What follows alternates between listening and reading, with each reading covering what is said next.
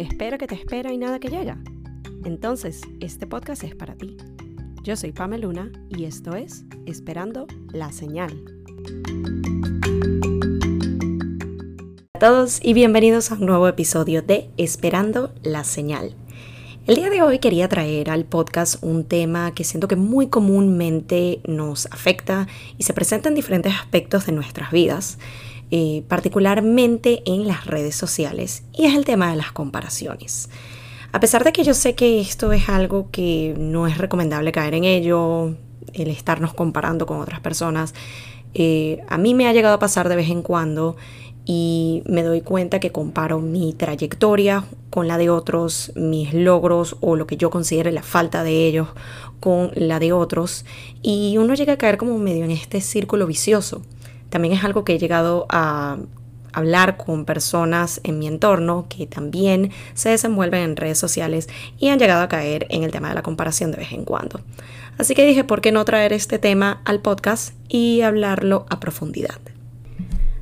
Hago énfasis en la comparación con respecto a las redes sociales, primero porque es un mundo en el que yo me vengo desenvolviendo desde eh, hace un par de años, como les comenté en episodios anteriores del podcast. También porque el círculo y las personas con quienes más comparto eh, recientemente también están involucradas o también se desenvuelven y trabajan con redes sociales, pero también porque siento que la visibilidad y la facilidad con la que estamos expuestos a estas vidas perfectas o a cualquiera de estos aspectos con los que nosotros nos comparamos a raíz del acceso que tenemos a las redes sociales es lo que hace que este tema esté cada vez más presente en nuestro día a día. Si nos ponemos a pensar eh, aquellos que estamos en nuestros últimos 20, principio de nuestros 30, como es mi caso, eh, sabemos que las comparaciones siempre han estado allí. Uno de los casos más comunes, más fácil, que creo que todos nos podemos relacionar, es el tema de en el colegio. Uno siempre se comparaba con sus compañeros de clase, por ejemplo, cuando el tema de los celulares, que quien tenía el último modelo, que a quien le compraron el teléfono nuevo. Por ejemplo, en mi caso, yo era siempre la que tenía el teléfono más viejo o el más básico, porque la postura de mis papás era, no se te tiene que comprar el teléfono más nuevo solamente porque salió o solamente porque a tus otros compañeros sus papás se lo compraron. Si el teléfono que tú tienes cumple las funciones básicas de comunicarte, que para esa época era para lo que se necesitaba, entonces ya está.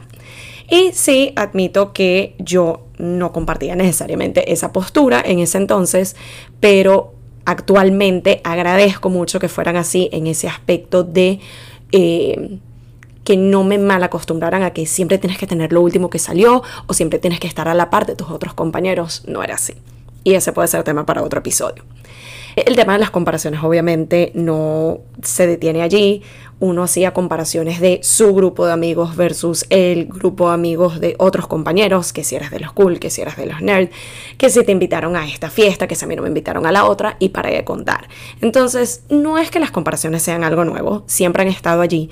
Sin embargo, Siento que en ese entonces, cuando las redes sociales no eran algo tan prevalente, cuando no existía ni Facebook, ni Instagram, ni todas estas redes a las que estamos acostumbrados hoy en día, la comparación quizás no se sentía tan, tan presente o tan constante. A lo mejor en el momento en que uno estaba en el colegio salía el tema de lo del teléfono, por ejemplo, pero ya después que volvías a tu casa es como que, bueno, ya pasó, estás pensando en otra cosa.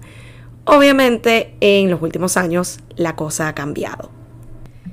¿Qué pasa? Que ahora tú agarras tu teléfono y te metes en cualquiera de estas aplicaciones como TikTok, como Instagram, y ¿qué es lo que vemos?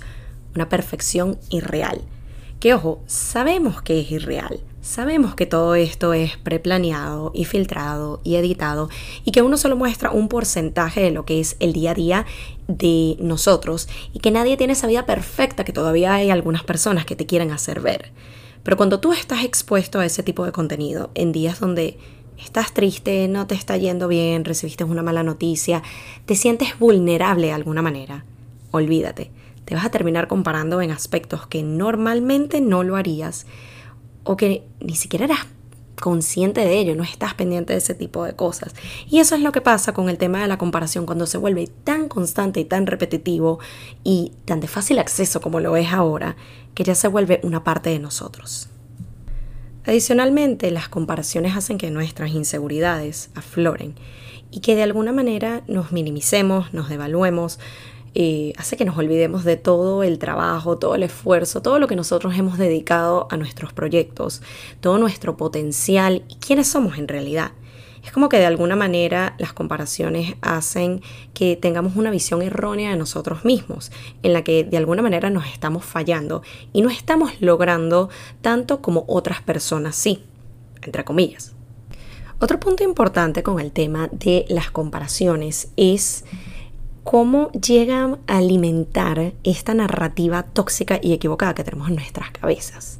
Eso que aparece como un pensamiento eh, que uno quizás cree que es inofensivo.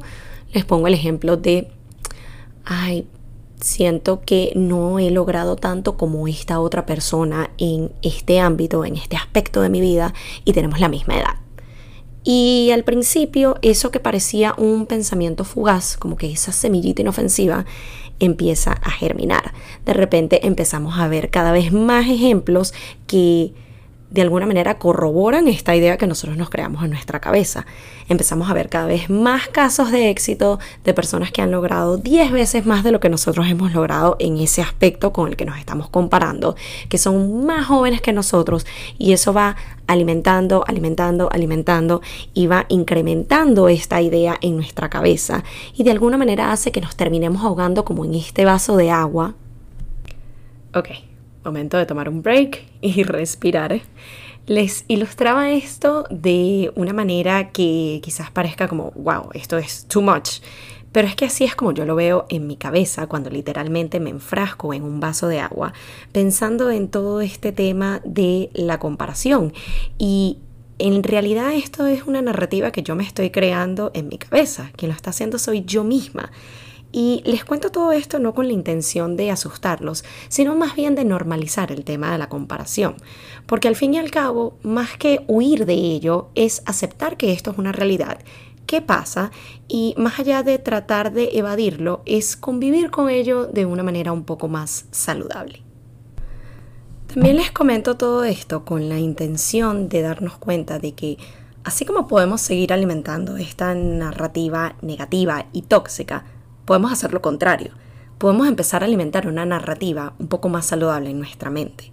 Podemos empezar a buscar evidencia de casos similares a los de nosotros, de personas de edades similares, trayectoria similar, que empezaron más o menos a la par que nosotros y que al igual que nosotros todavía van en la vía, todavía están en el proceso y no han terminado de llegar a esa meta final que todos estamos buscando.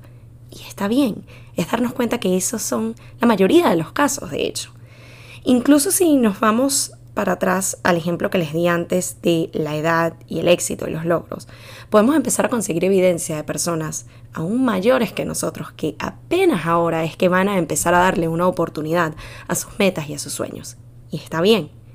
Incluso con esos casos con los que nos solemos comparar, que son en los que desde nuestra perspectiva consiguieron el éxito de la noche a la mañana o mucho más rápido que nosotros, darnos cuenta de que de nuevo por esta pantalla a través de las redes nosotros solo estamos viendo un porcentaje de la realidad.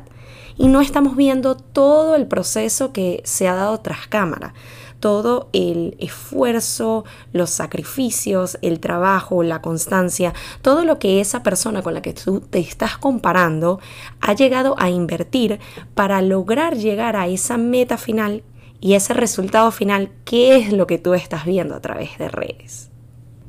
También les comparto todo esto con la intención de darnos cuenta de que esos casos de éxito con los cuales nosotros nos solemos comparar, cuando nos empezamos a dar cuenta que mucho de lo que le permitió a esas personas llegar a, ese punto, a ese objetivo final que nosotros también queremos alcanzar, ha sido la combinación de constancia, perseverancia, dedicación, esfuerzo, todos estos pasos que nosotros ya tomamos lo deberíamos ver como un ejemplo de que si seguimos esa trayectoria, si seguimos aplicando estas herramientas, muy posiblemente vamos a poder llegar a ese punto final, a esa meta.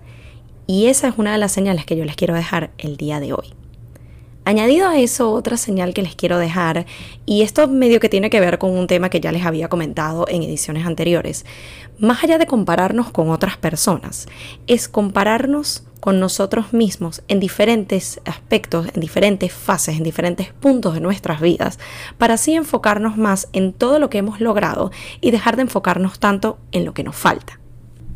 Por ejemplo, en mi caso, compararme con la Pamela de hace 11 años que recién se mudaba de país y empezaba de cero con la Pamela de hace siete años que se estaba recién graduando de la universidad y que le tenía tanto miedo a qué va a venir, a lo desconocido, a cuál es el próximo paso. Incluso la Pamela de hace dos años, que al igual que ustedes atravesaba una pandemia, a la vez que reconectaba con sus pasiones, redescubría tantas cosas y aprendió y creció tanto internamente y consigo misma que lo que lo hizo en mucho tiempo. Así como me dijo un querido amigo recientemente, en vez de estarnos comparando con breves periodos de tiempo en donde sentimos que no hemos logrado lo suficiente o a veces hasta nada y somos tan críticos con nosotros mismos, ¿por qué en vez no compararnos por décadas? Por ejemplo, en mi caso, la década de mis 20, todo lo que he aprendido, lo que he logrado, lo que he vivido, cómo he crecido y todas estas lecciones y estas herramientas que voy a poder llevar conmigo a la próxima década de los 30, el año que viene. Así que nuevamente la señal que les dejo es, vamos a replantearnos todo este tema de las comparaciones y en vez de enfocarnos tanto en lo que nos falta, lo que no tenemos, enfocarnos en todo aquello que hemos logrado y que hemos obtenido. Y recordarnos también que esos casos de éxito con los que nos solemos comparar y que a veces nosotros sentimos que lo lograron súper rápido o de la noche a la mañana, todo eso viene detrás un esfuerzo, una perseverancia, una constancia, sacrificios, cosas que nosotros no estamos viendo y al final con lo que nosotros nos estamos comparando es con el resultado final. Así que les dejo este par de señales, espero que les sirvan, espero que sea algo que les permita reevaluar el tema de las comparaciones para así cambiar un poco esa narrativa que tenemos en nuestra mente. Gracias nuevamente por acompañarme en otro episodio y nos vemos en la próxima edición de Esperando la Señal.